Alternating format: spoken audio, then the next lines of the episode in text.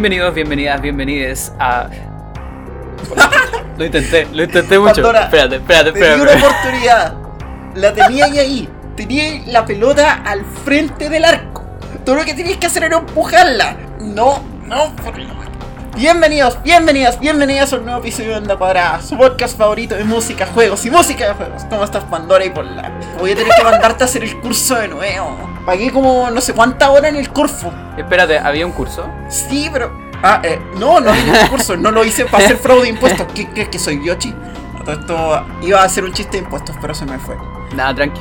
Yo estoy bien aquí en cuarentena. O sea, en verdad, según el mal gobierno de Chile, no estoy en cuarentena. Pero según el buen tino de las personas, estoy en cuarentena.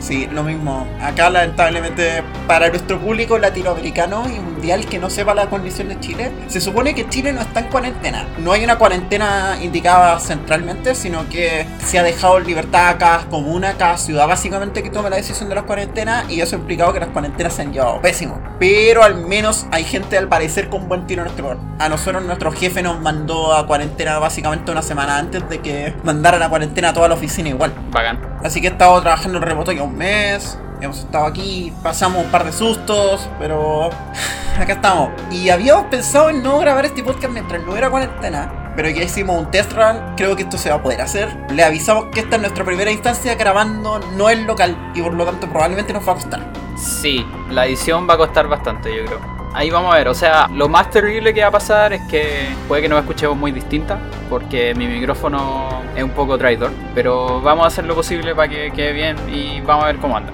El tema es que, claro, la cuarentena se está alargando mucho porque es como lo que tiene que pasar, porque si no nos vamos a morir. Eso. Entonces, Sí, yo no tengo ganas de morirme, gracias. sí, yo tampoco. Y tengo ganas de hacer el podcast, entonces vamos a grabar así. Sí, ¿Te acordáis que habíamos comprado justo el transformador para al fin grabar con mesa? Bueno, estaba todo listo y llegó el coronavirus. Estaba todo listo. todo listo. Ya, ¿Y de qué vamos a hablar hoy día? Hoy día tenemos que hablar de un juego de Nintendo 64. ¿Otra vez? Claro, otro más. Sí, pero este es un shooter. Acá vamos a hablar de Donkey Kong 64. Claro. De veras que habían bazookas y esas cosas. His Coconut Can Campfire Experts. Tiene el mismo compositor. ¿De verdad? Ah, uno de los compositores. Sí, pues ya la gente ya debería saber de cuál estamos hablando. No, no creo. Sí.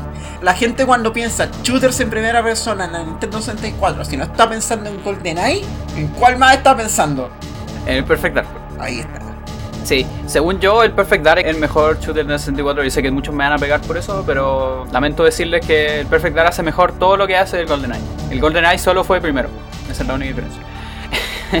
O sea, hay gente hipster que te va a salir a decir Doom 64. Sí, demás. Pero bueno, Pero el estilo de shooter que está tratando de hacer GoldenEye y Perfect Dark probablemente es perfecto. Porque de nuevo, no es el shooter que se estaba viendo en ese momento en la Nintendo 64. Aquí hay tema como de contexto histórico. El shooter había florecido caleta en el mercado del PC y ya se lo estaba llevando PlayStation con los primeros DualShock. Aunque el primer control de la PlayStation 1 no, no tenía los análogos, después sacaron la revisión que se volvió básicamente la versión del DualShock que tenía los análogos. Y los análogos le permitieron adoptar el FPS. Más aún como la PlayStation ya usaba CD y ya tenía mejor soporte para eso, los shooters derivaron o a la PlayStation o a la Sega Saturn. Pero por ejemplo, la Super Nintendo era pésima si queréis tener un shooter. Donde los ports de Doom de la Super Nintendo son los, quizá los peorcitos. Están bien hechos porque la NES igual tenía poder, pero el control simplemente te impide jugarlos bien. Y con la 64 pasó que la 64 tenía un puro stick. Entonces también era súper difícil hacer eh, shooters en primera persona para la 64. Cuando los shooters ya están agarrando bueno. Claro, sí, de hecho, el primer acercamiento que pudo haber tenido más Nintendo hacia los shooters quizás fue el Star Fox. Star Fox 64 tenía un modo multiplayer donde jugaba como shooter en tercera persona, si no me equivoco. Pero fuera de eso era muy shooter así como en rails y también era súper difícil de manejar. La Star Fox 64 lo jugáis hoy día así como en consola, igual es un poco tosco. Sí, o sea, para que estaba con wea, según yo, todos los juegos de 64 son toscos hoy día, pico. La nostalgia es poderosa, pero en verdad son todos toscos. Mira, a mí me sirve una weá que me pasó hace, hace unos meses, antes de que fuera la cuarentena, así como en ese glorioso periodo de febrero, cuando las cosas como que se habían calmado un poco en el país y todo. Yo no estábamos en cuarentena. Un amigo me invitó al Insert Coin y jugamos en la 64 y jugamos varios juegos de carrera. Y aprendimos, número uno, que el Super Mario Kart es tosco y es lento, pero todavía se juega bien. Número 2, que no sé qué weá le ven al Diddy con Racing. Y número 3, que el F0 es el mejor juego de carrera de la 64 Fighting. Ah, además. el F0X es como el único juego que todavía se siente súper fluido y que responde en botones, pero ese juego, claro, se ve, es feo de ver porque el juego cortó todo lo que podía para tener 60 FPS y, eh, con 30 jugadores, pero de que fluye, fluye. Es como el único juego súper no tosco que tiene la 64. Ya. Pero volviendo a los shooters. Sí, mira, los shooters, de hecho, tienen una historia igual larga. Adelante. Como que el primer shooter es como del 74. Así fuera, huevo. Wow. Pero eso es como el primer, primer shooter, que es una weá así como con línea, ¿cachai? Como una weá muy, muy primitiva, ¿cachai? Uno de esos no fue que salió en un Smash. Sí, me acuerdo de la historia. Hay un juego de. No me acuerdo si era de NES o de arcade en el que colaboró Nintendo. Probablemente arcade. Que se llamaba Gunman, Gunman algo. Y donde jugabais con un vaquero. Y ese shooter fue el primero que usaba dos sticks. Uno para mover a tu personaje y otro para apuntar. No, sí, pero esta weá, onda, el que yo estoy hablando es como gráficos vectoriales. ¡Au!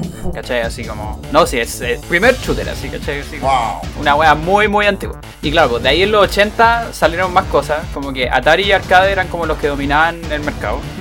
Después, ya como tirándose hacia los 90, Amiga fue como la que empezó a hacer cosas. Ya 90, un poco 90 tardío incluso, fue como full Windows, Mac y DOS. Y ya recién en 90 tardío se empezaron a meter las consolas. Sí, po, el mercado del shooter explotado ya acuáticamente en los 90 con Doom, Quake, Duke Nukem, Duke Nukem 3, todas esas cuestiones. El mercado del shooter estaba en boga. Sí, pues Turok también. ¿Verdad que hay un Turok para 64?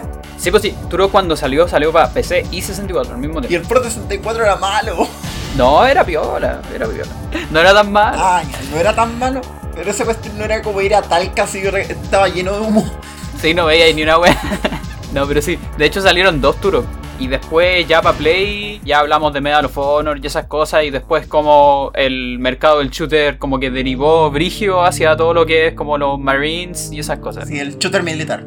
El shooter militar, exactamente. Y esa weá como que dominó totalmente el mercado mucho después. Pero antes de eso, yo considero que GoldenEye y Perfect Dark fueron como los que iniciaron. Si bien Doom y Turok etcétera ya venían un poco de antes, siento que estos dos juegos le dieron más una identidad a esta cuestión. ¿Cachai? Porque Turok y Doom vienen de PC, vienen de estas distintas plataformas. Entonces, en el fondo había que hacer una identidad propia para las consolas. Y puta, GoldenEye marcó como un antes y un después en los FPS, al menos en ese sentido. Y después, como decía, Perfect Dark vino perfeccionar, por el nombre, todo lo que hizo GoldenEye. Sí, pues, ahí hay un tema, porque GoldenEye fue un hitazo que yo creo era inesperado. Cuando Rare empezó a hacer GoldenEye, como que los logos lo estaban haciendo casi como que medio por cumplir. Yo creo que no, no se estaban esperando el hitazo que pegaron, aunque si lo miráis desde lejos tiene todo el sentido del mundo. La 64 no tenía presencia fuerte de shooters. Esa película en Xbox en particular metió a mucha gente dentro del mundo de Xbox y fueron las más exitosas en su momento. Entonces estabais con el arrastro de una marca, estabais con el arrastro de un equipo que ya había demostrado toda su superioridad en lo que se trataba de plataformeros, ya se había validado con Nikon Racing, a pesar de que yo acabo de decir que el Nikon Racing es malo, no, no me escuchen, no escuchen a la demás del pasado. No, está bien. Digamos que es malo en retrospectiva. Sí, hay varios juegos que son malos en retrospectiva nomás. Sí, han envejecido mal. Eso, eso mismo. Entonces a los 64 le faltaba un hitazo como ese y de repente entró GoldenEye y GoldenEye fue un golpe sorpresa. Yo creo que en su momento no, mucha gente se esperaba que el GoldenEye fuera la máquina que resultó ser. Y es un juego que ha tenido arrastre hasta el día de hoy, ha tenido relanzamientos para consolas modernas, tiene una, tiene una comunidad de speedrunning más antiguas de todos los videojuegos. Es paloyo, esa va. The Elite es como una página de speedrun muy, muy antigua que tiene de GoldenEye y Perfect Dark. Tienen como sus propios leaderboards separados de todo el resto de, de las comunidades. Y como su sistema de puntuación y weá, es muy, muy loco, así, muy brígido. Sí, porque pasa además por una cuestión que justamente habíamos conversado por Speedrun de Perfect Dark con la Amber. Pasa que el tipo de gente que compró GoldenEye y Perfect Dark tiende a ser un poco mayor, o de hecho, bueno, bastante mayor, que el tipo de gente que compró, no sé, Ocarina of Time o Mario Kart en la fecha en la que salieron. Entonces probablemente es gente que tenía poder adquisitivo mucho antes y por lo tanto podía comprar una grabadora de VHS. Sí, nunca había pensado en eso. Y con una grabadora de VHS podíais grabarte tus videos y de repente llegó a internet porque GoldenEye Perfect Dark alcanza a salir justo antes de la masificación del internet. Entonces empiezan a compartirse los videos por primera vez de gente que subía sus cuestiones de VHS nomás. Y eso causó, por ejemplo, que al contrario de la comunidad de Mario Kart, que se tardó bastante en tomar video como requisito para sus récords, la comunidad de Perfect Dark y de GoldenEye tuvieran acceso a video mucho más temprano. Entonces hay, no sé, hay runs del 2001 que están grabadas. ¿cachai? Y están archivadas y todo lo weá. Sí, pues eso es muy palpico considerando que el GoldenEye salió en 97. Tres años después, el 2000, salió el, el Perfect Dark. Perfect Dark fue uno de los últimos juegos de la 64. po. Sí, pues. De hecho, La GameCube ya estaba anunciada. Y usaba, necesitaba el, el Expansion Pack. Es verdad, el expansion pack. Creo recordar que podíais jugar algunas cosas sin Expansion Pack.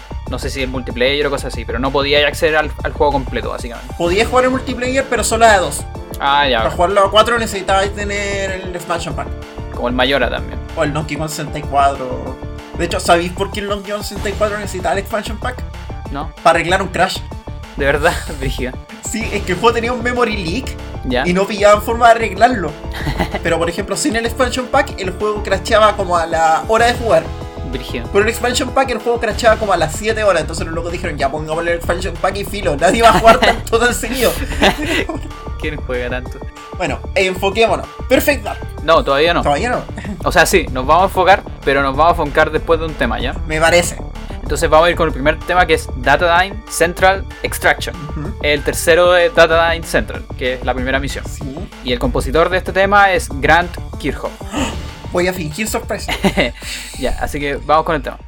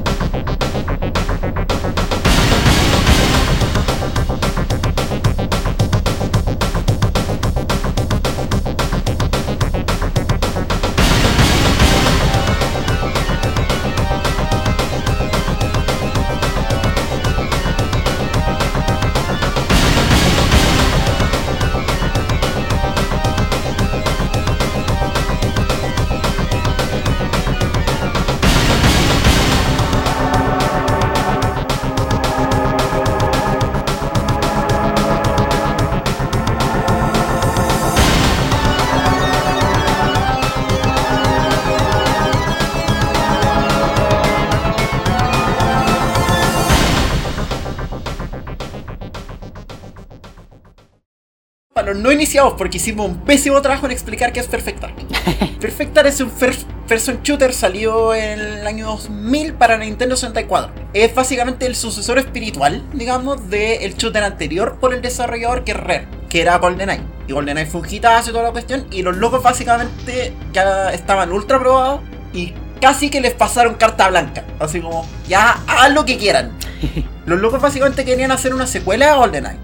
Pero los derechos de James Bond los perdieron después del GoldenEye y en verdad no sé por qué razón los locos que tenían la licencia decidieron no pasarle la licencia de nuevo, a pesar de que los locos habían hecho el hitazo GoldenEye. Y los locos dijeron, ya, tenemos una guía súper buena y básicamente nos dieron carta blanca, hagamos el shooter que queremos hacer. Sí, pues los locos, de hecho, entre medio que estaban como peleando en las licitaciones y esas cosas, una cosa que les pasó es que, como tú decías, que les dieron chip libre, básicamente, así como, sabemos que pueden hacer una hueá buena, así que hagan una hueá buena. Los locos empezaron a tirar como muchas, muchas ideas de weas nuevas, básicamente. Y como que empezaron a, a pensar así como, no, sabéis que hagamos una wea con aliens. Aliens. Conspiración, claro, aliens y conspiraciones. y no, sabéis que la protagonista tiene que ser mujer también. Y empezaron a salir con un montón de ideas, así que de repente se dieron cuenta como, puta, esto no, no tiene nada de James Bond, ¿cachai? Y entre medio de todo eso, justo les dijeron, oye, la licitación como que no, y los locos ya, puta, ya pico, da lo mismo, hagamos otra wea nomás, hagamos una wea original.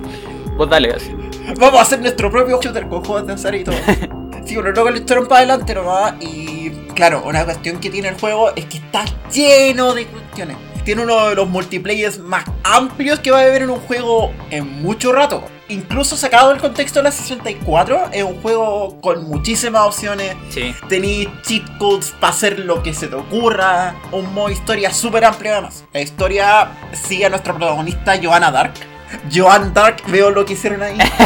Eso, ¿tú sabes por qué o no? Joan Dark, Juana Darko. Sí, sí, pues. Que como que el orden de la historia más que nada fue que los locos no tenían un nombre para el juego, primero que todo. Ajá. Ya, entonces lo que hicieron es que hicieron una lista de muchas palabras que ellos consideraban así como bacanes. Ya. ¿Cachai? Metieron la lista a un computador y hicieron un programa que hiciera muchas combinaciones de palabras. Ya. De dos palabras. Y después los locos revisaron muchas combinaciones y vieron la que más les gustó. Y la combinación que más les gustó fue Perfect Dark. Después de eso, ya una vez con el título del juego, los locos necesitaron un nombre para la protagonista. Y estuvieron mucho, mucho rato dándose vueltas con esa weá. Y de repente a alguien se le ocurrió eh, Johanna Dark. ¿Cachai? Como con el, el Sí. Dark del nombre de la weá. Y haciendo alusión a Juana de Arco, que es John de Arc. En francés. Claro, un poco por toda esta idea de que, no sé, pues Juana de Arco como que se rebeló contra el ejército y toda la weá y condujo la fuerza y toda la... Johanna de Arc es como esta fuerza imparable y la weá y como en el fondo una figura como femenina muy potente, si queréis, ¿cachai? Así como... O sea, es como una figura femenina que todo el mundo tiene asociado en su subconsciente, ¿cachai? Claro, eso mismo. Y bueno, dentro del contexto del juego ella es como una, es una agente secreta o agente oscura, Dark Agent. Y se supone que es como una genio, onda, la- como que la primera misión que tú hacías en el juego es la primera misión de Johanna. Ajá. Y se supone que es como la que tuvo la mejor calificación en el instituto y toda la weá. Como que inventaron la nota A para calificar a Johanna porque no tenían una nota mejor, ¿cachai? es súper absurdo.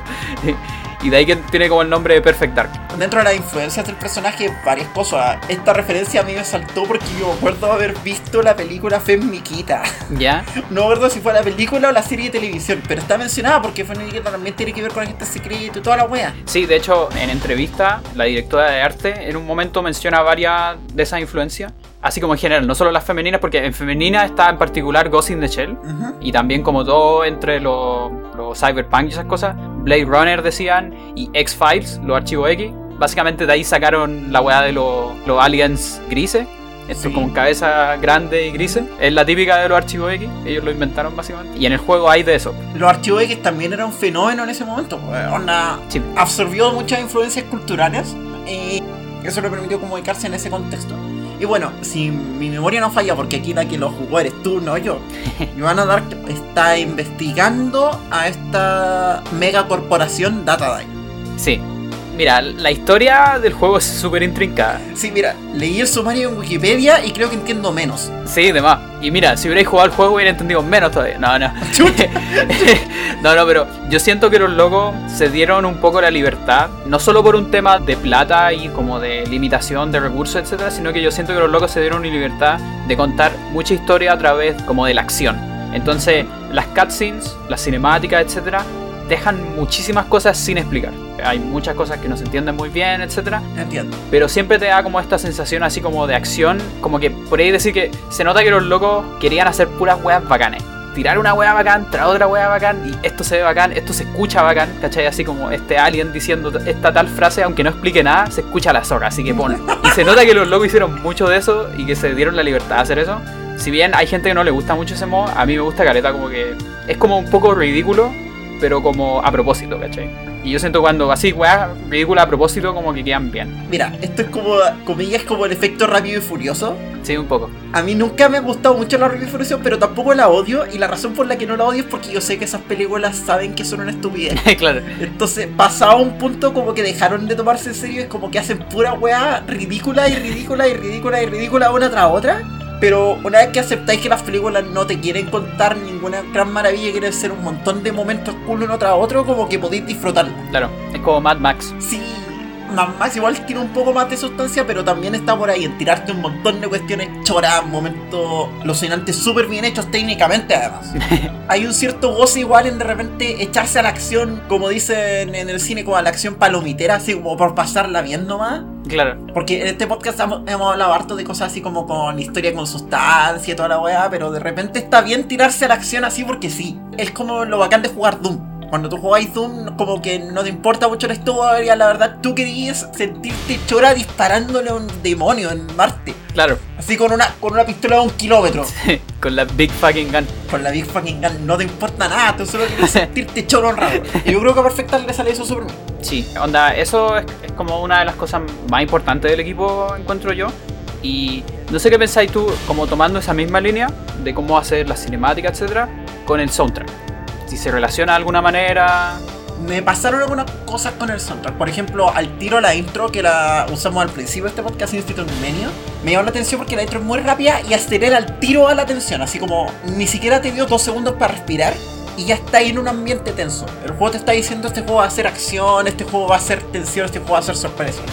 Y me pasó escuchando el soundtrack que hay algo que quiero saber. ¿Por qué todas las piezas tienen más de una versión? O sea, incluso dentro de cada tema, de repente empiezan con una versión más lenta y saltan una más rápida. Y algunas como que tienen una versión más más rápida. Yo aquí debo admitir que estaba esperando que tú dijeras, ¿por qué todas las canciones tienen una versión alegro? Lo pensé. Estaba pensando, ¿por qué tienen un moderato, un alegro y un presto? Claro. Lo pensé. No lo dije, pero lo pensé. Eh, mira, eso tiene un significado como, ¿cómo decirlo? No sé si exactamente una mecánica es la palabra que estoy buscando, pero no sabría si hay ejemplos parecidos a este, pero en el futuro, aquí me voy a adelantar un poco con spoilers, es probable que hablemos de un juego de, de agentes secretos distinto a él. Ya. Ya que es el Splinter Cell. Lo sabía. Claro que es como la contraposición del Metal Gear, si queréis. Es como una saga distinta. Yo siento que todos estos juegos de agente secreto, etcétera, en donde tenéis como sigilo versus tensión y ser descubierto, yo siento que todos esos juegos son hijos del soundtrack de Perfect Dark. Porque yo encuentro que Perfect Dark es el primero que hizo como eso bien. Entonces, lo que pasa en Perfect Dark es que todas las misiones, en verdad, tienen como un momento. Es como acción brígida en donde te descubren y tenéis que pelear contra muchos enemigos. Y otro momento más tranquilo en donde es como más investigación y exploración. Hay enemigos y todos, pero generalmente son como cúmulos chicos de enemigos, ¿cachai? No como una avalancha de enemigos, etcétera Ah, ya. y como que no estáis descubierta aún, Entiendo. cosas de ese tipo. Entonces, todos los temas tienen eso, de que es como esta versión velocidad por 2 y como con más batería, ¿cachai? Y más acción, básicamente. Y el orden no siempre es de lento a rápido. Algunas misiones, de hecho, partís con la tensión al tiro y después va a una parte más tranquila. Va de misión en misión distinto, etc. Pero es algo que comparten todas las misiones del juego. Claro. Me pasó además que eh, vi un soundtrack con una consistencia estilística súper fuerte. Onda, tan fuerte que en algún momento se me empezó a mezclar. Sí, sí, pasa harto. Lo que no sé si es tan bueno, pero el soundtrack tiene una idea, una idea sonora súper clara. Y está alternando entre dos tipos de sonidos que de repente combina. Está alternando entre cuestiones que son semi-orquestales, pero semi-orquestales solamente para usar los samples. De hecho, este es un juego que si tú lo orquestas con orquesta real no funciona. No, Nika. Y cualquier persona que le quiera hacer un cover tiene que saber eso. Porque el juego se está parado sobre esa como sintetización como de que sonara que alguien lo está tocando en un teclado. Parado con ritmos de percusión, de repente con percusión más en los agudos que en los graves. Así como esa percusión como de película de así como muy arriba, muy solo para marcar ritmo. Claro, sí, po. Parado con bajo sintetizado, parado con de repente un sintetizador así como una onda triangular, de repente entrando así, como yendo y viniendo, yendo y viniendo. Sí, y mucho, mucho como efecto guagua a cada rato. Sí. Así, en todos los instrumentos que queráis, así, caleta. Por ejemplo, yo tomé nota a casi todo lo que le voy a llamar la suite de Data in Central, que me gustó caleta. Toda esa sección, por ejemplo, de la primera parte en Defection la sentí medio industrial. Sí. La, sentí casi muy fuertemente industrial. Onda rato me tiró a recordar las cosas industriales que hemos escuchado en este podcast. Si queréis su Fear Factory, pero me recordó más al Fear Factory y el Donkey Kong Country Returns que el del original. Ya. Además, el soundtrack utiliza bien esa cuestión que hemos mencionado en otras ocasiones sobre llenar el espacio sonoro, pero lo hace de una forma interesante. Al contrario de otros soundtracks que hemos escuchado, en vez de parar la percusión en los bajos, está parando la percusión en los rangos altos. Entonces está llevando el ritmo en los altos mientras deja que el bajo actúe solo para reforzar el resto del ritmo y llena los medios. Entonces está yendo los medios con cuerdas, está yendo los medios con metales. Y eso al tiro te evoca esa sensación de película o de serie de televisión de esos años. ¿Por qué? Porque las series de televisión en esos tiempos no tenían los mismos recursos que las películas y las teles no eran tan buenas. Entonces lo que tú podías escuchar no estaba parado en el rango bajo, estaba parado en el rango medio y en el alto. Las teles antiguas no tenían buenos sonidos de bajo. Claro. Entonces tenía que pararte en ese rango. Hay muchas razones por las que, por ejemplo, si tú escuchas música de las consolas en una CRT, se van a escuchar inevitablemente diferentes que como las escucharíais si lo escucháis emulado, porque el emulador puede tirarte todos los sonidos de equipos actuales que tienen la capacidad de manejarlos. Pero en una CRT del 97 o muchas CRT mucho más viejas que las consolas, pues podéis tener una CRT de principios de los 90 y todavía usarla con una 64 que ya el sonido va a ser inevitablemente diferente a lo que tenían. Y los locos claramente pararon su sonido en los tonos más bajos y bajos medios. Y dejaron la percusión en los altos. Y eso causa que las percusiones igual estén siempre. Lo que no pasa cuando tenéis toda tu percusión parada en los más bajos, que son rangos que se van a perder en una CRT. Sí, y aparte, no sabría decirte muy bien dónde están las armas. Lo que pasa es que Perfect Dark tiene un trabajo de sonido muy muy bueno. Aparte de lo que es el soundtrack, todo lo que son los efectos de sonido, son muy bacanes. A pesar de que muchísimo de lo que tiene son, son sonidos de librería. Como que hay caleta de cosas que encontré. Onda, en el Eternal Darkness, por ejemplo, que también está tapado en sonido de, de librería. Aguante el Wilhelm Scream.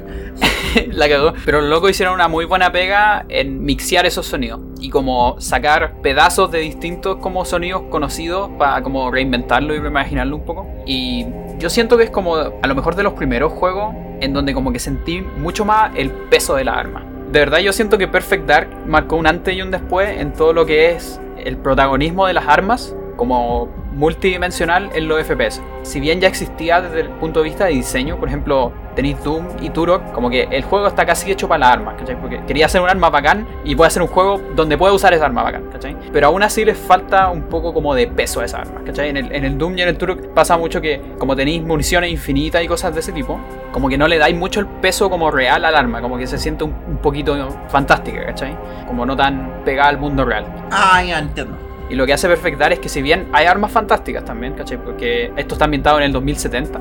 No, 2000, no, mentira, esto es en el 2022, si no me equivoco. Nos falta poquito. Es súper poco, sí. 2023. Y todavía no nos llegan los autos voladores. Pero bueno. Entonces hay armas fantásticas y también hay armas alienígenas, ¿cachai? Y esas son más fantásticas. Pero todas las armas tienen limitaciones. Y básicamente tienen munición y tenéis que cargarla y toda la weá. Y la carga tiene una animación. Y tiene un sonido. Y tiene un clic.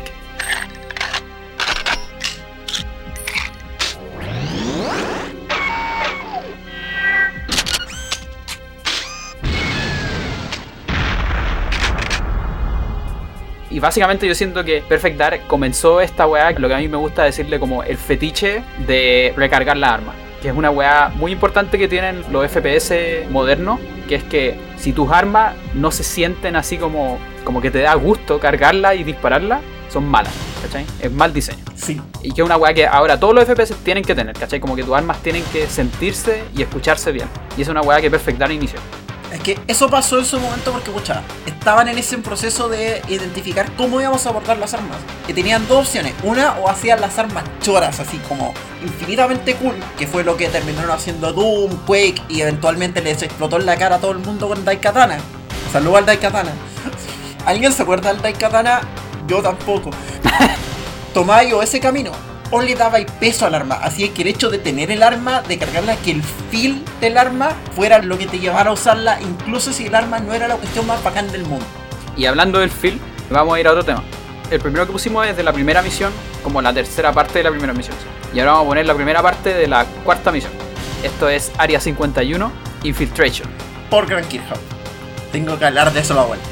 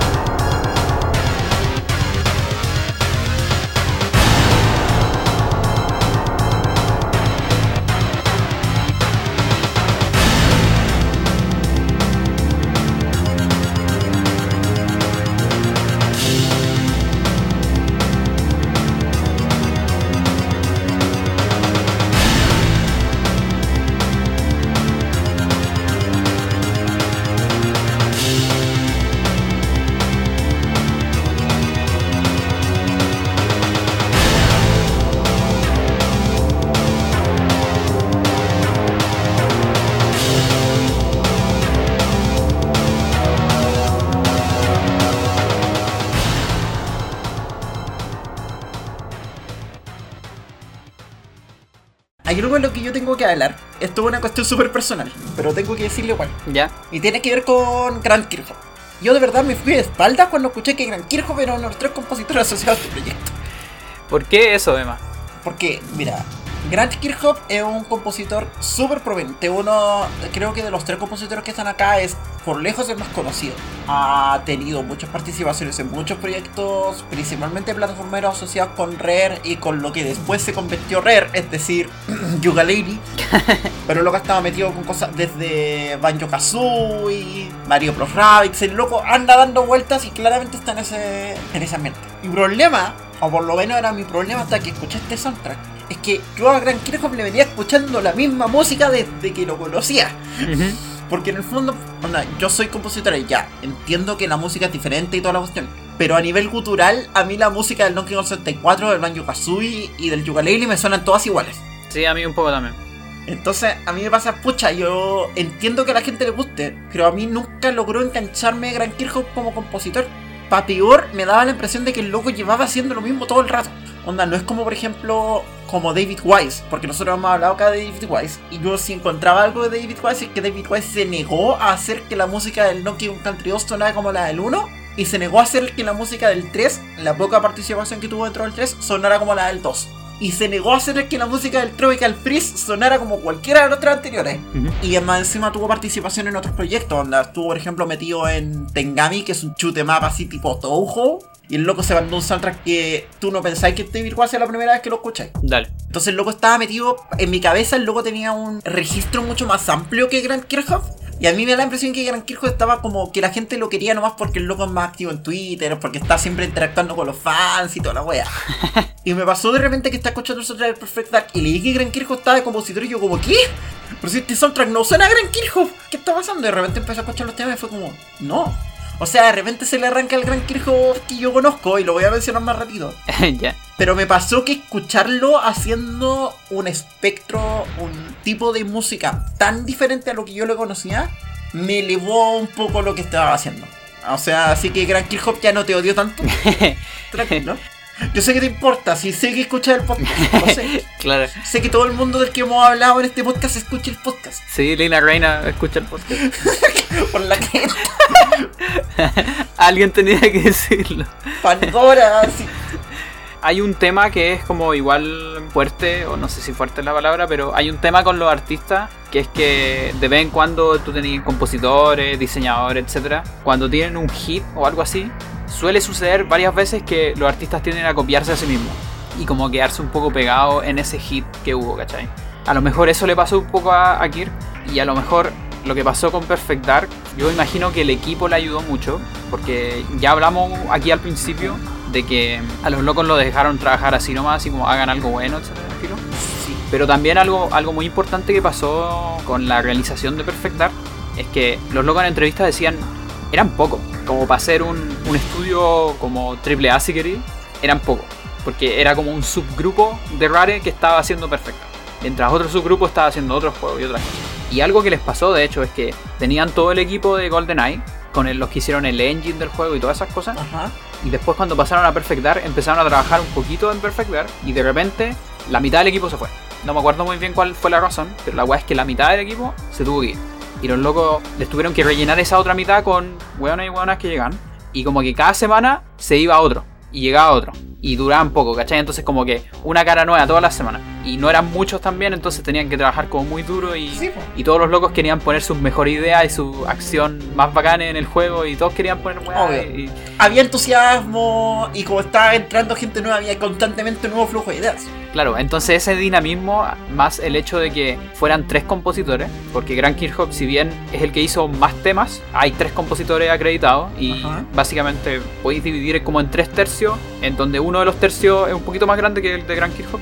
Y aparte no solo está eso, sino que también todo el equipo de sonido, etcétera, todo lo que son los actores de voz y esas cosas, que a todo esto son todos miembros de Rare, no hay ningún actor de voz como profesional, comillas, son todos miembros del equipo todo eso yo creo que motivó a Gran Kirchhoff a como lanzarse y atreverse con algo muy muy distinto de lo que él normalmente hacía. Me parece re bien. Mira, por ejemplo, decidí mientras tanto buscar la lista de los compositores para hacerme una idea. Otro de los compositores metidos en el proyecto es Graham Norgate, creo que estoy pronunciando el nombre correctamente, que también es un compositor británico que trabajó con Rare y después se pasó a trabajar con Crytek. Por ejemplo, estuvo metido dentro de los tres Crisis y dentro de Homefront The Revolution, por decir algo, que es su proyecto más reciente. Pero el loco también está metido dentro de una de mis cosas favoritas. Killer Instinct. Sí, po. Oh, ahora todo tiene sentido. Es que si hay un soundtrack que en algún momento yo no sé por qué no lo he puesto en esta lista y lo tengo que poner en la, así como en la lista de cosas que tendríamos que hablar en una cuadrada, el soundtrack del Killer Instinct. Yo adoro el soundtrack del Killer Instinct. Sí, es bacán. Graham Norgate es súper grande, onda, hizo, eh, como tú decías, el Killer Instinct, trabajó en el GoldenEye y hizo un soundtrack que para mí es uno de los mejores soundtracks de la historia de los videojuegos, wow. que a lo mejor no mucha gente lo conoce, pero el soundtrack es Just for Gemini. Que vamos a hacer un capítulo de ese juego porque es demasiado bueno el soundtrack. Por otro lado, por ejemplo, tenemos a David Kleinek. Creo que es Clinic. Clinic, bueno, no sé, en inglés es complicado. Amber, could you help me?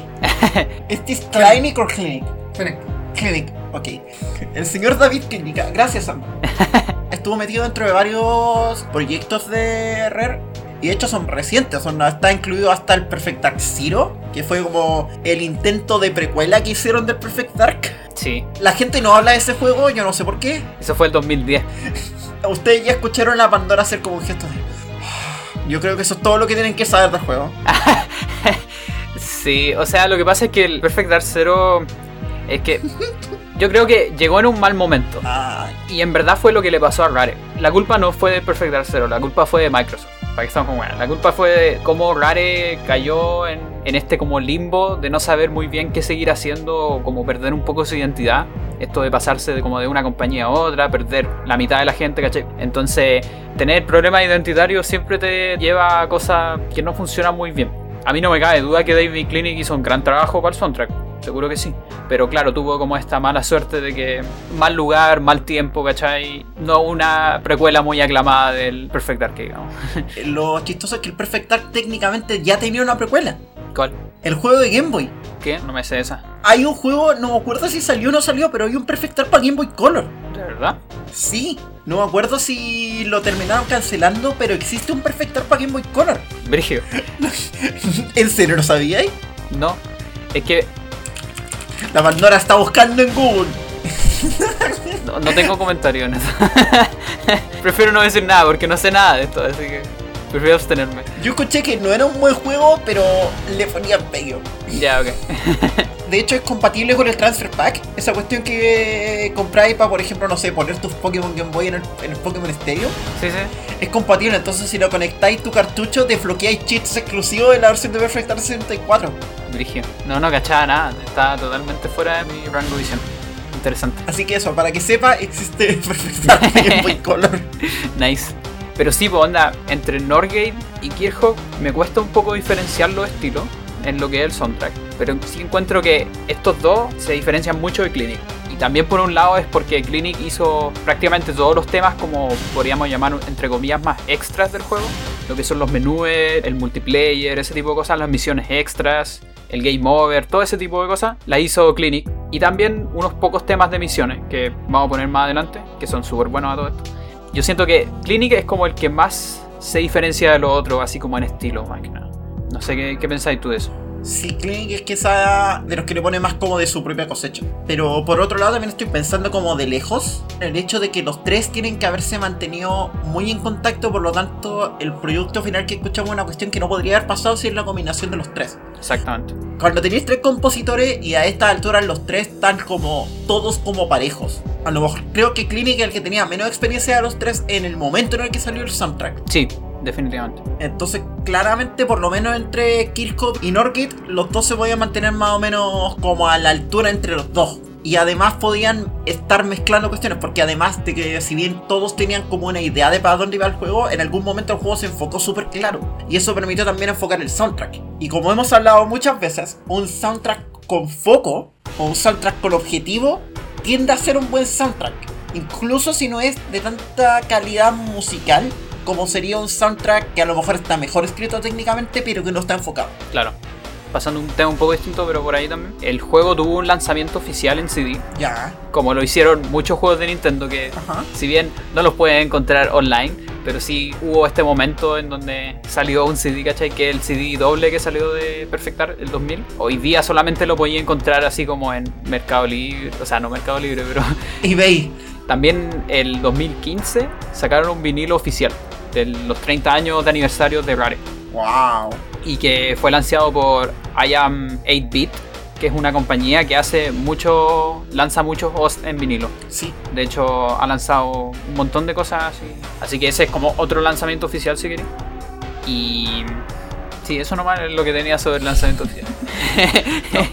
Igual Pero, pucha, hagan esas cuestiones más disponibles. Luego, ¿Cuándo van a poner ese soundtrack? No sé, en Spotify. Por último, Spotify no es la mejor solución, pero... Capaz que está en esto. Ah, sí, cuando lo busqué estaba, pero. Porque algo que le ha pasado a muchos soundtracks de este tipo es que está en Spotify, pero como por alguien random. Si alguien que lo resolvió. Entonces, como que o faltan canciones, o no tienen los compositores bien acreditados, todas esas cosas que pasan cuando alguien random sube una cuestión. Que igual se agradece porque existe, ¿cachai? En YouTube lo pueden encontrar al toque, los locos no les importa bajarlo, buena onda en ese sentido. Y en verdad es fácil de encontrar en YouTube, al menos. Aunque últimamente había harta discusión sobre qué tan correcto es tener los soundtracks subidos, así como que si bien yo lo encuentro incorrecto, eh, ah, no sé, no me voy a meter en ese rollo ahora.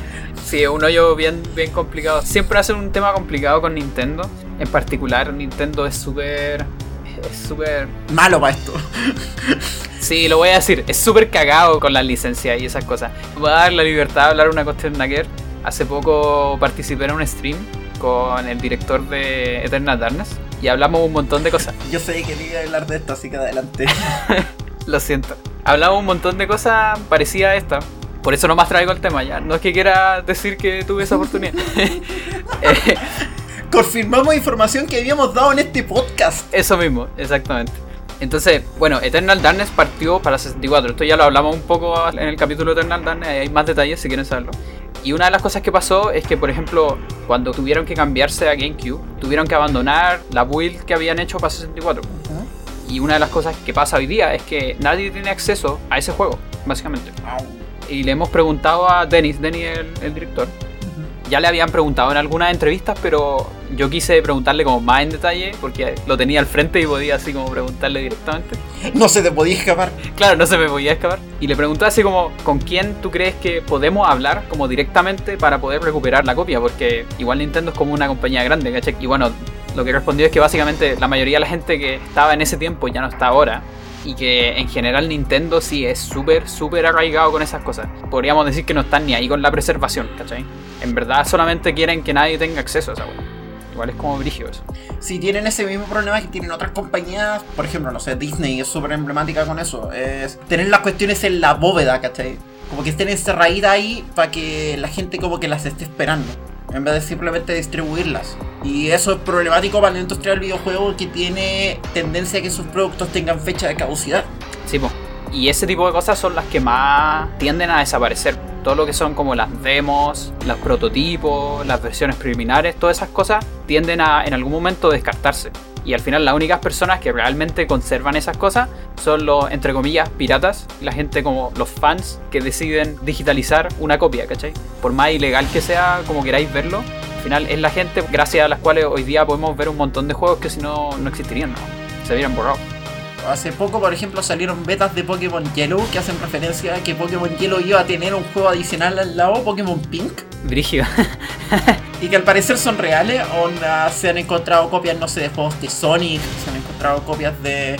Del StarCraft Ghost. ah, sí, pues eso salió hace, hace no mucho. Hace no mucho, un par de veces. Como que alguien. Liquidó una, una build de desarrollo y. Onda, ya, el juego no será gran cosa. Así, probablemente no hubiera sido gran cosa el día que salió. Pero es una pieza de historia. Una cuestión que. Uno de los pocos juegos cancelados de Blizzard y uno de los juegos cancelados más conocidos del mundo. Y que exista es bacán. Así que eso, hay un tema con la preservación que está pendiente por todos lados, pero especialmente por el lado de la N porque... por la chucha. Ya, vuelta perfecta. Volvamos con un tema. Volvamos con un tema entonces. Entonces, el siguiente tema es por David Clinic y se llama Crash Site Confrontation.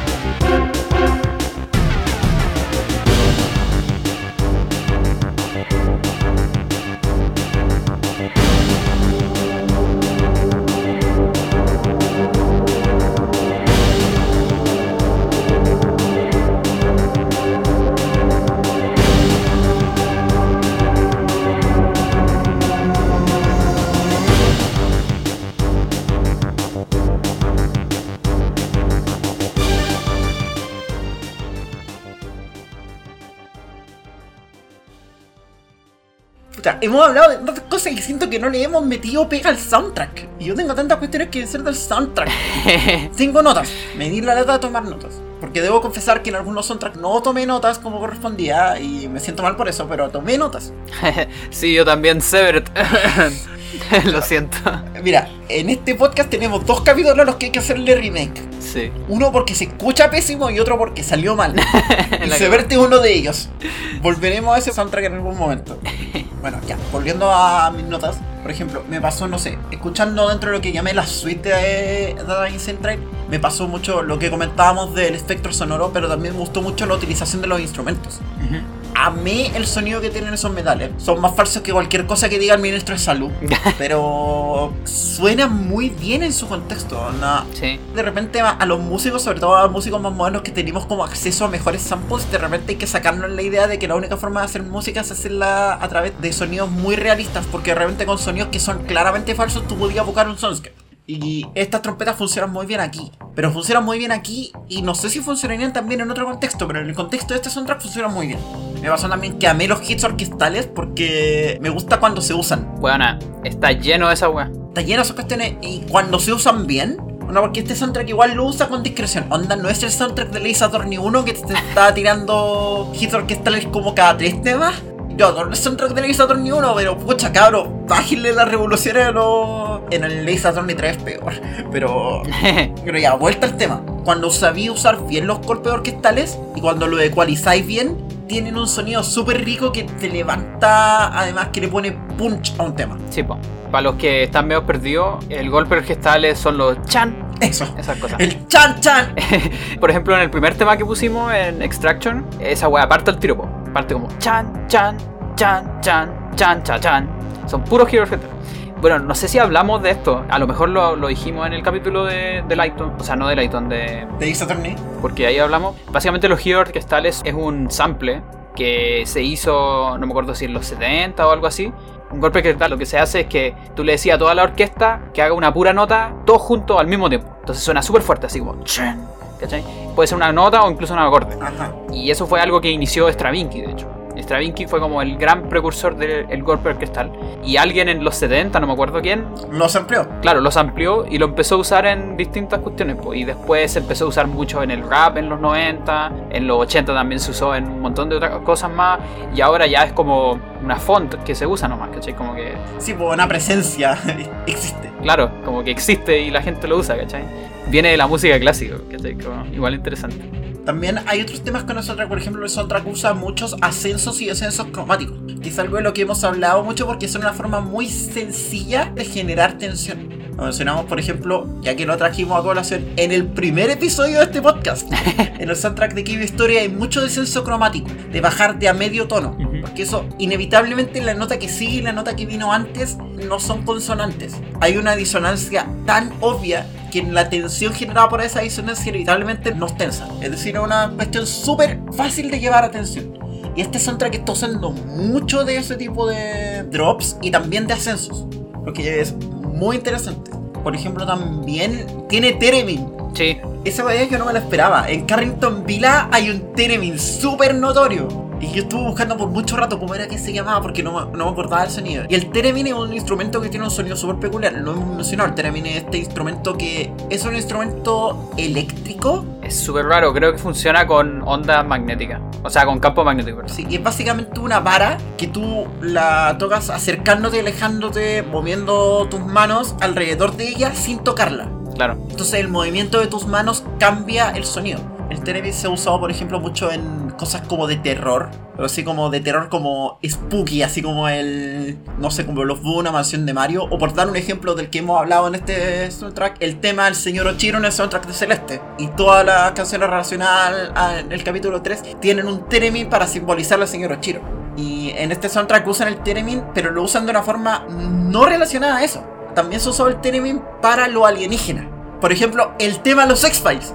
Esa weá es Teremin. Sí. El Teremin tiene una asociación a lo misterioso para el subconsciente colectivo. Entonces, obviamente, tiene que estar en un juego que está metido con aliens todo el rato. No nos vamos a molestar en explicar por qué tiene aliens, porque yo creo que estaríamos 40 minutos más de lo que queremos que dure este episodio. Sí, a lo mejor en algún momento puedo dar una reseña muy corta del plot. A mí lo que más me gusta, el juego está como separado en misiones, así como en general está separado en etapas, ¿cachai? Ujú. Tú tenéis como todas las etapas y estas etapas caen así como en grupos que se llaman las misiones. ¿cachai? Entonces tenéis como, la primera misión son tres etapas, ¿cachai? Ah, Todas las que pasan en Datadyne, pero cada una es una etapa separada, ¿cachai? claro. Lo importante de esto es que las misiones dan un tema musical. Entonces tenéis como un tema musical más o menos consistente entre las distintas etapas de una misma misión. A mí me gusta mucho cómo los logos fueron capaces de dar como, por sacar Celeste, tenéis muchas canciones para un mismo capítulo, pero todas están como dentro de la misma idea, como motivo musical. Aquí también pasa algo muy parecido a eso. Y tú llegáis, por ejemplo, no sé, po, vais de toda la acción y un poco de exploración de Datadyne, y después ya para la tercera misión en Chicago, etcétera, que es como sigilo, vaya un tema como súper, súper tranqui, ¿cachai? Ujú. Y que es una misión que de hecho te da eso, onda, es de las pocas misiones en el juego en donde como que si te cachan, perdí al toque. ¿Cachai? Como que hay súper pocas misiones que tienen e- ese tipo de mecánica. Y después tenéis otros temas en donde eventualmente llegáis a la cuarta misión, que es Área 51. Y ahí me gusta mucho cómo cambian todos los motivos musicales y como los instrumentos que usan. En Área 51 tú empezáis así como con... Tenéis campana, ¿cachai? Campana y batería militar. Y es como, loco, qué weá, así como... No, no tenía nada de eso antes, ¿cachai? Sí, mira, yo tengo en mi nota justo para el 51, justo cuando me empezaba a hacer falta un poco de contraste. Como que iba muy bien el soundtrack, pero estaba pareciendo que sonaba muy igual y como que necesitaba que algo me cambiara ese sonido y justo so- empezó a sonar el 51 y fue como, bacán. sí, y para allá cambia de hecho caleta onda.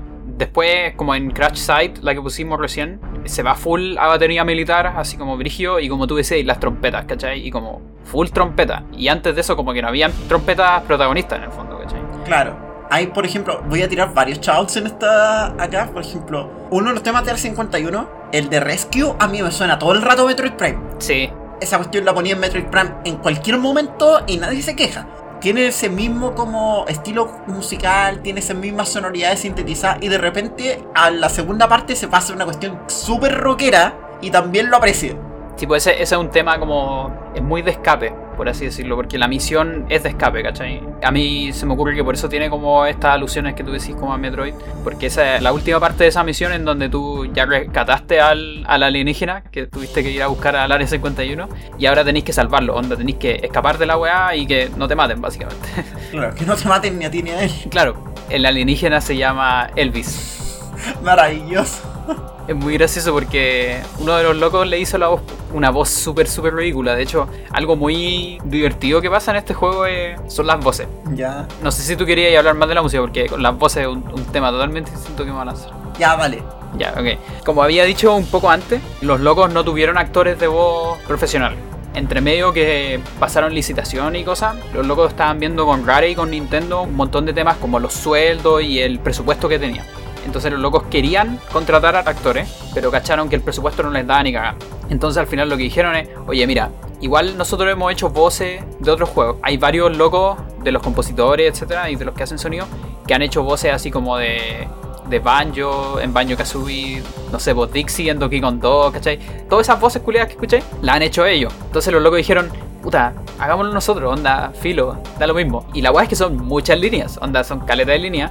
Y los locos le hicieron todo ello y, puta, si tú escucháis el juego así como desde un punto de vista profesional, sí, la verdad es que Se nota que no son actores de voz. Claro, se ve un poco para la chacota, si querés, ¿cachai? Pero yo siento que le va muy bien al juego. Un poco lo que decían antes, que se dieron la libertad de ser ridículo. Y el juego tiene mucho eso, porque hay un montón de sonidos que son de los enemigos, por ejemplo. Cuando un enemigo te ve, te dice así como, oh, ahí está el, el intruso en inglés. Cuando los enemigos fallan, así como, ¿cómo no la chunté a esta loca? Oh, ella es muy buena, ¿cachai? Cosas de ese tipo. Y realmente suena así como lo dije yo recién, ¿cachai? Y es muy gracioso, ¿cachai? There's someone here. Intruder alert! Get her. Come here. Jeez. I don't want to die! No! Why me?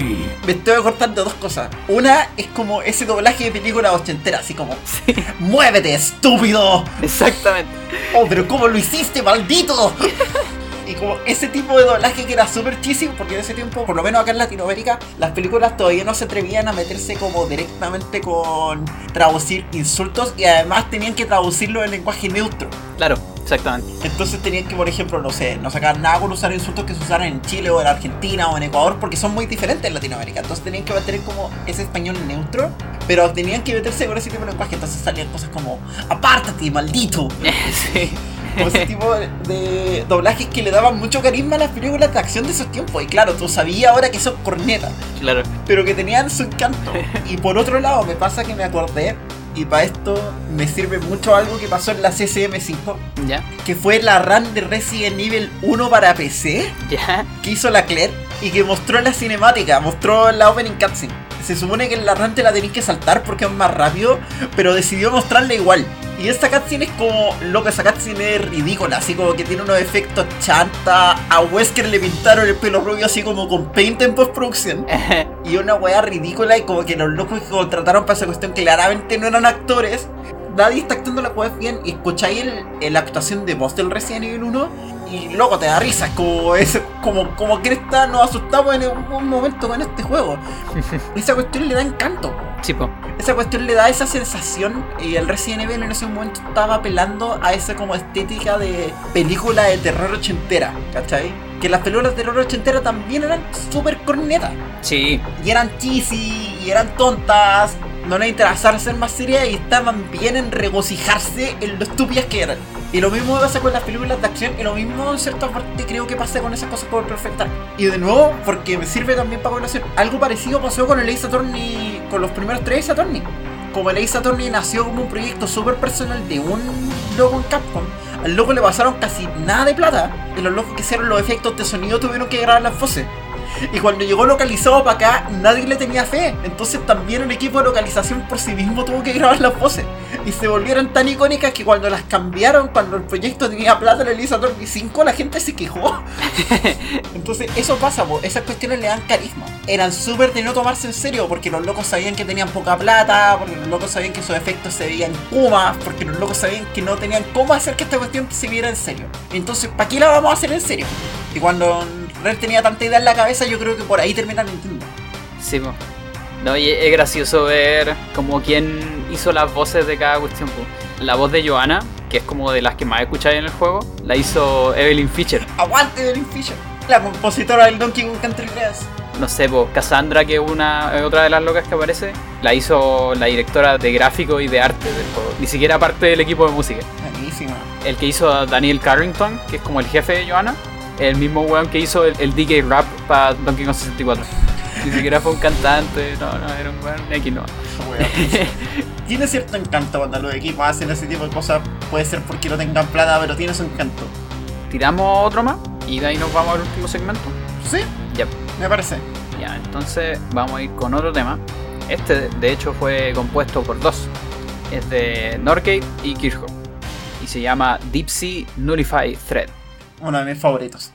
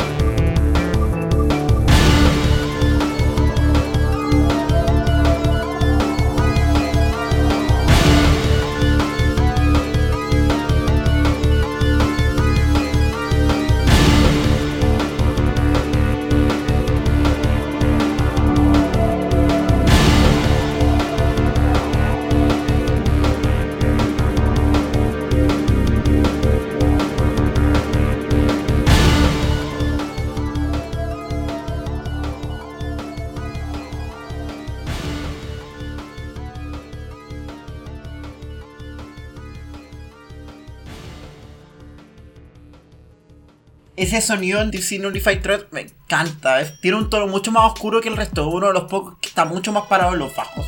Ese bajo que sube y baja, sube y baja todo el rato. Sí, Es muy rico además. Y está también parado en voces sintetizadas. Que tú cachai al toque que son sintetizadas. Y esa cuestión no la grabó nadie. Está sampleada a la mala. Pero que funciona muy bien para darle énfasis a esta cuestión. Además es una voz sintetizada ultra baja. Onda, tú sabés que ese rango, o por lo menos no suena a que fuera rango humano. Porque es algo que pasa con las voces cuando están sampleadas. Pero que apañan muy bien. Y que, bueno, claro, está ahí con una amenaza en el mar ultra profundo que siempre ha tenido una sensación para la humanidad parecida a la que tiene el espacio exterior. sí, po. Y de hecho este tema, yo encuentro que es de los que se siente como más alienígena en ese sentido, por todo el tema de las voces, como dijiste, y todo eso. Y da muy bien esta cuestión así como de peligro inminente, ¿cachai? Un peligro como que no podía entender. En el juego hay como dos tipos de alienígenas que están como los grises, que son como los de los archivos X, estos, cabeza grande, Ajá. típico alien. Los otros son como los reptilianos, si queréis, que son como los alienígenas malos, porque los otros son como aliados de los, de los humanos. Claro. Pero aparte, hay un tercer tipo de alienígena que es como una alienígena ancestral, si queréis. ya, eso no es una broma, sino que es la mejor palabra que puedo encontrar para esto. Aliens. Que, que cuando vaya al fondo del mar, vaya a investigar una nave que está en el fondo del mar y que tiene como una super arma nuclear, ¿cachai? Y tenéis que desactivarla. La weá es que la nave es un alien. Los locos nunca te explican muy bien la weá, pero se supone que la nave es como sintiente y es un alien, ¿cachai? Ya. Loco, es una nave gigante, ¿cachai? Pero un ser vivo también al mismo tiempo. Entre todos los alienígenas raros que ya habéis visto, ese es el más raro y el más incomprensible de todos, ¿cachai?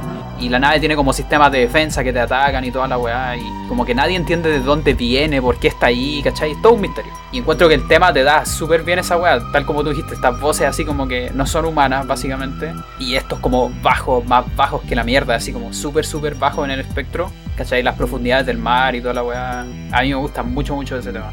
En un momento dejé de tomar notas porque quería escucharlo nomás. Onda de esos temas que tendría que haberle pegado como 3 o 4 escuchas para recién empezar a tomar notas. Bacán. Bueno, de aquí yo en verdad tengo puros datos en verdad. Es lo que me queda. O sea, me queda eso o contar la historia, pero ¿para qué? es más rara la historia. Mira, yo creo que vamos a estar con la historia por mucho rato. sí, la cagó. La historia, podría pensarlo como...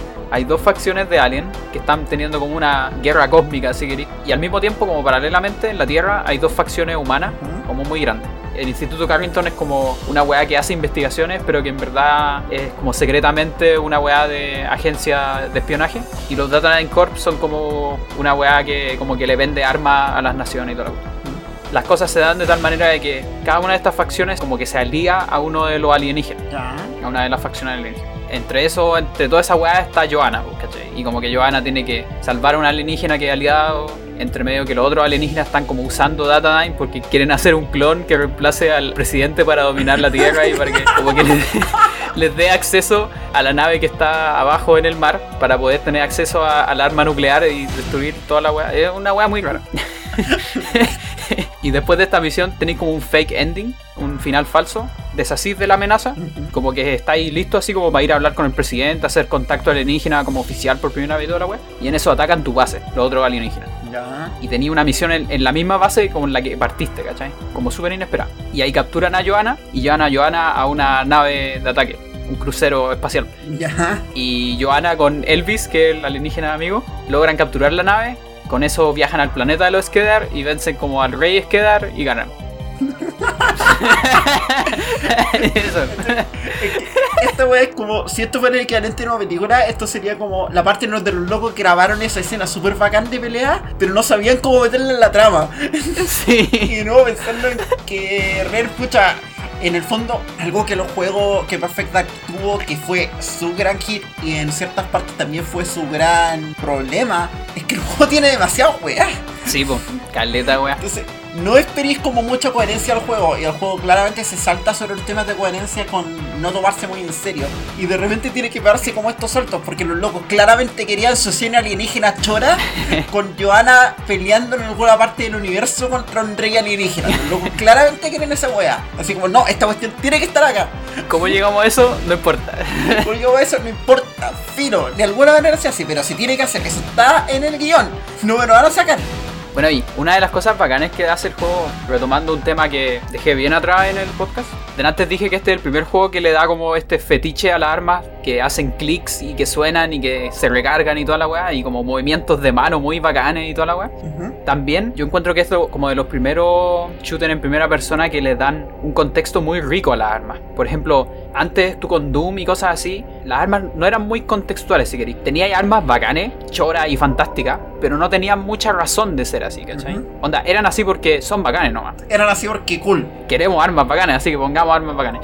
Y después de Perfect Dark, hubo como otra escuela que todo lo que hablamos de los shooters militar, que ellos tienen armas contextuales, pero en el mundo real, donde son armas reales. Claro. En cambio, Perfect Dark lo que hizo es que le dio contexto a armas fantásticas. Entonces, tú lo que tenías es que las distintas facciones que, por ejemplo, dije antes, tienen sus propias armas y tienen su propio contexto, ¿cachai? Sus tipos de armas, etc. Los alienígenas también tienen sus tipos de armas que son súper característicos. Los alienígenas grises tienen unas armas que como que les dais como de comer la munición, ¿cachai? Como que se la comen así. Y tienen un color característico, etc. Los otros alienígenas, como los reptilianos, etc. tienen la cualidad de que como que todas sus armas están como llenas de weas cortantes y weas, así como son como muy asesinas y tienen como un, un estilo muy particular, etc. Los locos supieron poner todas esas cosas, onda, queremos armas bacanes, pero también las situamos en un contexto así que tiene significado y que cobra vida en el fondo, ¿cachai? Claro, si lo queréis pensar esas caracterización, digamos, como cultural slash racial en este tipo de juego no se ha explorado tanto. Onda, ya se había explorado en otro género. Onda, StarCraft ya lo estaba haciendo Sí, po, claramente, en el RTS, pero en el shooter todavía no estaba. claro. Porque además el shooter no tenía esa característica de dejarte jugar con diferentes facciones. Sí, En el shooter previo a, no sé, la época de los shooters competitivos y los shooters como basados en clases, que empezaría con, si queréis, Team Fortress 2. o incluso Unreal Tournament también un poco. O incluso Unreal, el shooter solía como tener todos los personajes, o tenía que tener un solo personaje jugable, o varios personajes jugables, pero que se jugaban todos como dentro de la misma facción.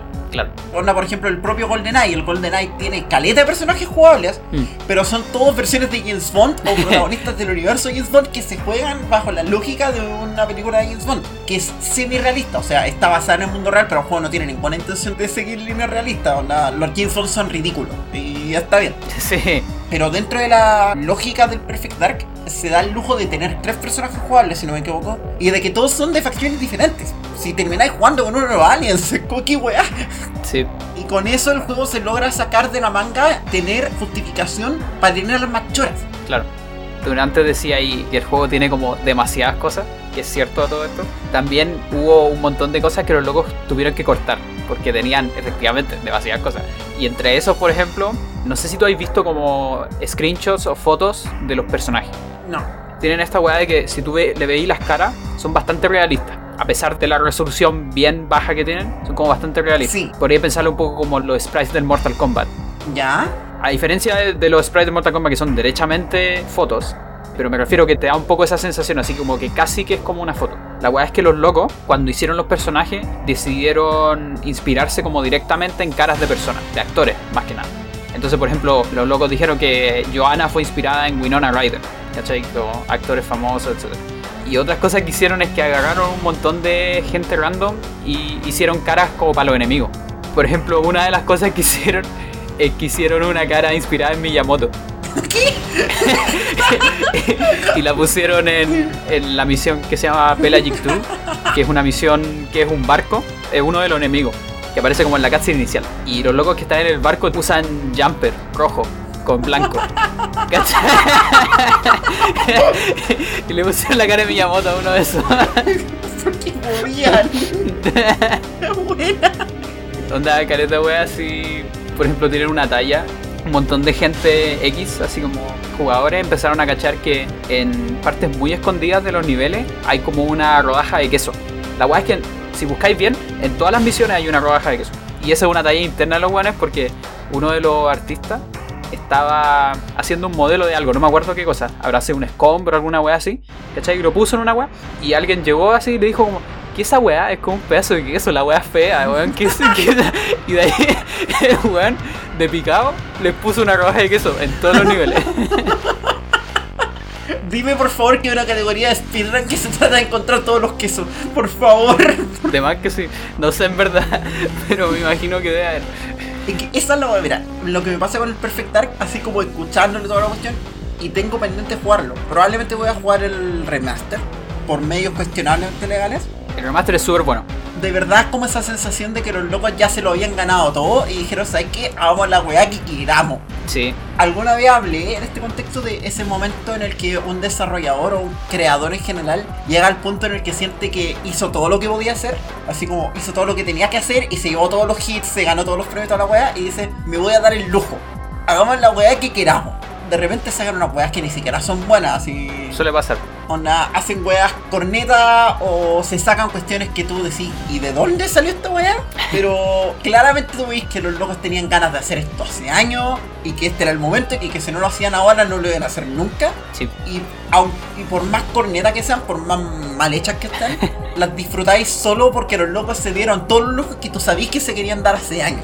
Y porque probablemente es como un passion project que los locos tenían hace mucho y que ahora tienen las espaldas para hacer. Entonces siempre vais a encontrar algo disfrutable en. Yo creo que esa cuestión es lo que le da mucho valor a Perfect Dark.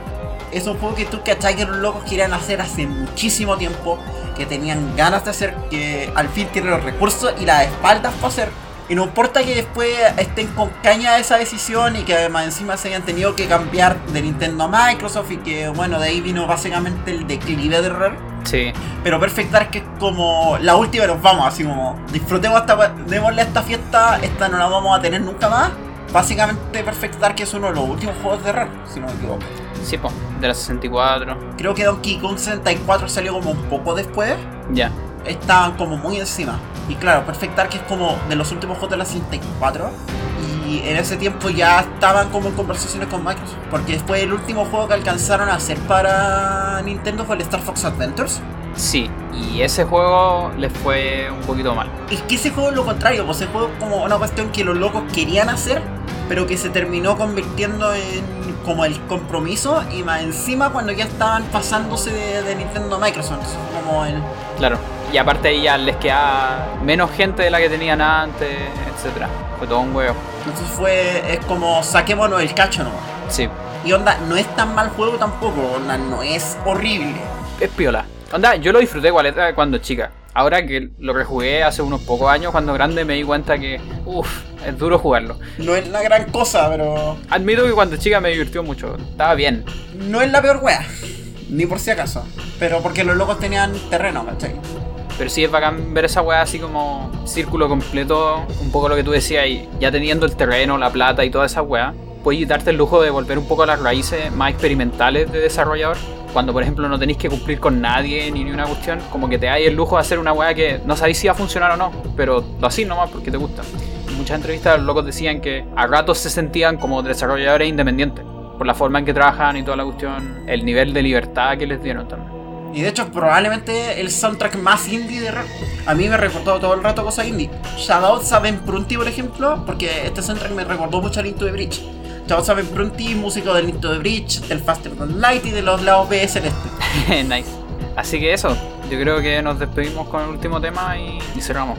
Yo no les puedo decir que jueguen Perfect yo no he jugado Perfect. Pero si son fans del FPS, Yo les puedo decir una cosa, chicas, respecto a eso. El juego no envejeció bien, ¿ya? Si son puristas, como yo, pueden jugarlo en 64. Yo hice eso hace poco, porque también tenía como las ganas de darme vuelta al juego así como a la antigua, ¿cachai? Pero es duro, es súper duro, solo porque los controles son muy difíciles. es que ¿quién hace FPS con un stick? La mayor dificultad del juego son los controles, fuera huevo. El juego en sí tiene tres dificultades y la primera dificultad no es tan peluda, de hecho es súper piola. Tiene un autoapuntar súper cerdo, así como que tú estás súper lejos de la weá y se te va la mitad de la pantalla hacia el objetivo. Es súper cerdo. Maravilloso. Pero te lo van bajando cuando subís la dificultad. Y ahí se vuelve más peludo. Pero la weá es que, claro, si no eres purista, la versión para 360, que podéis conseguírtela para computador, hay como hacks y cosas y etcétera, para jugar con mouse y teclado, es súper buena. Le pega caleta y es bacán. Maravilloso. Y los locos decidieron para esa versión, por lo que leí, decidieron mantener casi todo lo del juego igual. Entonces hicieron súper pocos cambios y claro, hay gente que se quejó de que el juego se veía un poco viejo, pero es una de las traslaciones más puristas de un juego a la fecha, porque los locos decidieron cambiemos lo menos posible, actualizamos las texturas, cambiamos algunos modelos, pero cambiaron re poco del juego en sí. Y bueno, actualizaron los controles, pero eso era todo lo que tenían que hacer. Sí, de hecho, todos los sonidos y todo el soundtrack son exactamente lo mismo.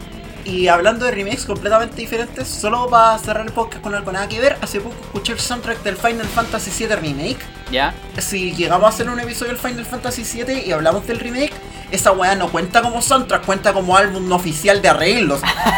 El juego al parecer es todo lo contrario del remake del Perfect Dark. Onda, es un remake, no es un remaster. El juego está completamente cambiado y la música está completamente cambiada. Onda, la música parece un álbum así como de Overclock Remix. Se tomaron completas libertades, así. Nobuo Ematsu no está involucrado en este soundtrack. No lo está en absoluto. La dirección que tomaron con el soundtrack yo no me la esperaba. Y onda, el soundtrack ya me dio ganas de jugar Final Fantasy VII Remake. Por si no las tenía por Tifa, el soundtrack ya me entusiasmó. Así que me falta una PlayStation 4. ¿Quién me quiere comprar una? Sí, una que solo jugaría por Tifa. Según yo, desde el primer trailer, caché que los locos no están ni ahí con el juego antiguo. Onda, en el fondo es una reimaginación casi. A mí me gusta eso, me gusta mucho eso. Aquí vamos a tener un capítulo eventualmente del Final Fantasy X. Y en ese capítulo yo voy a hablar sobre cómo odio cuando hacen remake, así como dos años después de que sale el juego, que es el mismo juego, como con dos texturas cambiadas, me carga. Como, no, esperen harto tiempo y hagan un juego nuevo, ¿cachai? Que es una reinterpretación de la weá y, algo completamente distinto. Y el original, igual puedes jugarlo si queréis, ¿cachai? Weá tuya. Sigue estando ahí, sigue siendo un gran juego el original y puedes jugarlo, ¿cachai? Es como lo que pasa, no sé, con el Wind Waker HD, por ejemplo. El Wind Waker HD es un super buen remake porque se tomó tiempo. Son como 10 años entre que salió el original y el HD. Y el HD además se tomó las ventajas de ser un juego Wii U y le pegó una actualizada completa. Eliminó un montón de las cuestiones que son tediosas, aunque si bien es relativamente cercano, le agregó muchos cambios de quality of life. Y no es el mismo juego. No se juega igual, la speedrun es diferente. La speedrun es muy diferente. Ese tipo de cosas hacen que si queréis jugarlo por los cambios, por la calidad de vida, porque el juego se ve más bonito y si tenéis la oportunidad juega el HD. Si querías acercarte a la experiencia más pura, juega el original, pero ninguna de las dos invalida a la otra. Sí, están bacanes los dos. Así que eso. Muchas gracias por escuchar este episodio, nuestro primer intento de grabar en online, pero creo que no será el último. Ahí vamos a tener que ver cómo se dan las cosas con Corona. Eh, vamos a tener que ver. Así que eso, nos vamos a despedir con Attack Chip, Cover Assault por David Clinic. En su cartilla de bingo, la cuestioncita que dice que terminamos con el tema de los créditos, hoy día no la van a llenar. ¿Cierto? Este es el tema de la penúltima misión, ni siquiera la última misión. Bien. Lo hicimos. Al fin no terminamos un podcast con un tema de créditos. Tan orgullosa de nosotros. La cagó. Muchas gracias por escuchar en la cuadrada. Algún día grabaremos en la mesa. Esa mesa no está cursed, se lo juro. Yo soy Emma. Yo soy Pandora. Muchas gracias por escuchar en la cuadrada. Nos vemos en el próximo episodio. Chao, chao.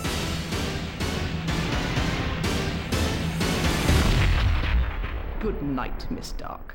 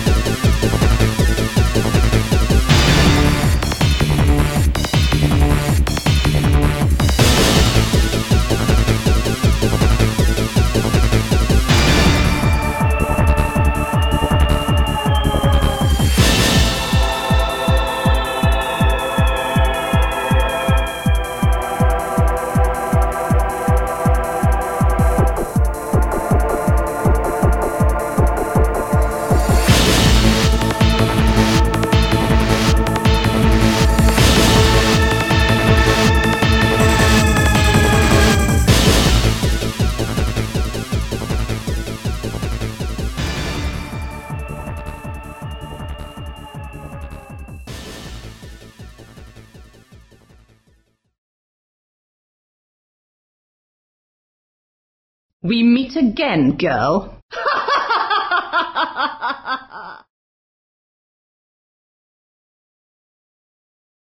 Don't you have to be somewhere?